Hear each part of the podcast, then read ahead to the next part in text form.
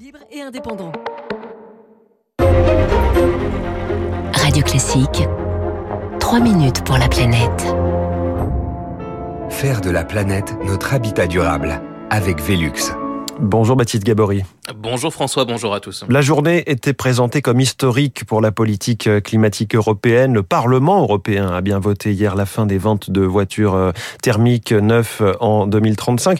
En revanche, à la surprise générale, la réforme du marché carbone européen a été rejetée. Que s'est-il passé? Cette réforme, hein, je vous en parlais mardi matin, elle est euh, capitale puisque euh, sur ce marché carbone européen, l'industrie lourde, les producteurs d'acier et d'aluminium par exemple, bénéficient de nombreux droits à polluer, des quotas gratuits mis en place initialement pour éviter des délocalisations. La réforme du marché carbone prévoit de supprimer ces quotas gratuits, mais à quelle date? C'est tout l'enjeu. 2030, c'est ce qui était prévu initialement, mais cela a changé juste avant le vote. Neil Makarov suit les politiques européennes pour le réseau Action Climat. Malheureusement, les lobbies euh, soutenus par la droite européenne ont réussi à repousser l'idée de mettre fin au permis à polluer gratuit en 2034, c'est-à-dire dans 12 ans un maintien jusqu'en 2034 au nom de la compétitivité des entreprises, amendement euh, poussé par la droite européenne, le PPE, jugé inacceptable par les Verts, par les sociaux-démocrates qui ont préféré donc voter contre tout le texte. Marie Toussaint, eurodéputée écologiste. Vous comprenez bien qu'il faut agir pour le climat maintenant et que chaque année que nous perdons est une année pendant laquelle le dérèglement climatique s'accélère et que celui-ci est irréversible. Donc une perte en ligne dans euh, l'objectif, euh, l'ambition climatique. C'est ça qu'on a vécu aujourd'hui. C'est terrible. C'est un véritable coup porté au Green Deal européen qui est extrêmement inquiétant. C'est donc un pilier central du plan climat qui est pour l'instant écarté. Thomas Pellerin-Carlin est responsable euh, du centre énergie de l'Institut Jacques Delors dans ces secteurs-là, on a besoin de déployer des nouvelles technologies. Des technologies qui, pour l'instant, existent à l'état de, de prototype, comme euh, l'acier vert, mais que demain, il faut déployer euh, de manière complètement massive. Et du coup, euh, bah, l'idée, c'est de donner un signal prix le plus vite possible qui euh, dit aux producteurs d'acier, bah, à partir de 2030, vous devrez vraiment payer l'intégralité du prix de votre pollution. Et c'est ça l'enjeu.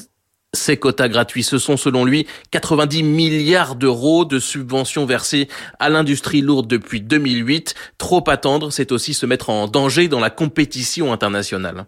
Si nous, Européens, on ne déploie pas les technologies d'acier vert, les Chinois vont le faire. Et plus on attend, plus on prend du retard, plus on risque de se faire doubler par la Chine. Or, on sait que sur ces technologies-là, euh, comme sur le numérique, bah, une fois que vous avez pris du retard, bah, euh, c'est très très compliqué de le rattraper. Et dans la proposition du texte, c'était pas simplement de mettre fin au quota gratuit, mais de rediriger cet argent vers le fonds d'investissement pour le climat. Plus on retarde ça, et plus on diminue l'argent européen qui va à l'innovation. La réforme du marché carbone étant liée à la mise en place de la taxe carbone aux frontières européennes, cette dernière n'est pas passée non plus. Tout est renvoyé en commission environnement du Parlement sans garantie pour la suite, selon Naïl Makarov il y a un vrai risque derrière à ce que euh, on ait une réforme qui soit encore plus affaiblie euh, à l'avenir, que cela repousse également la mise en œuvre de la taxe carbone aux frontières. Donc il y a un vrai risque que l'ensemble du paquet climat européen soit déstabilisé Pascal Canfin est eurodéputé Renew. Il est président de cette commission environnement au Parlement. Il promet, lui, de ne pas repartir dans de longues semaines de négociations.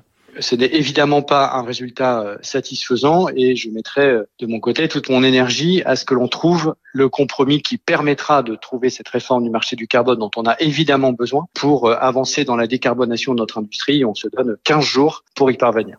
Objectif donc représenter le texte au vote en séance plénière. Ce sera le 23 juin à Bruxelles. Baptiste Gabory pour 3 minutes pour la planète, la taxe carbone.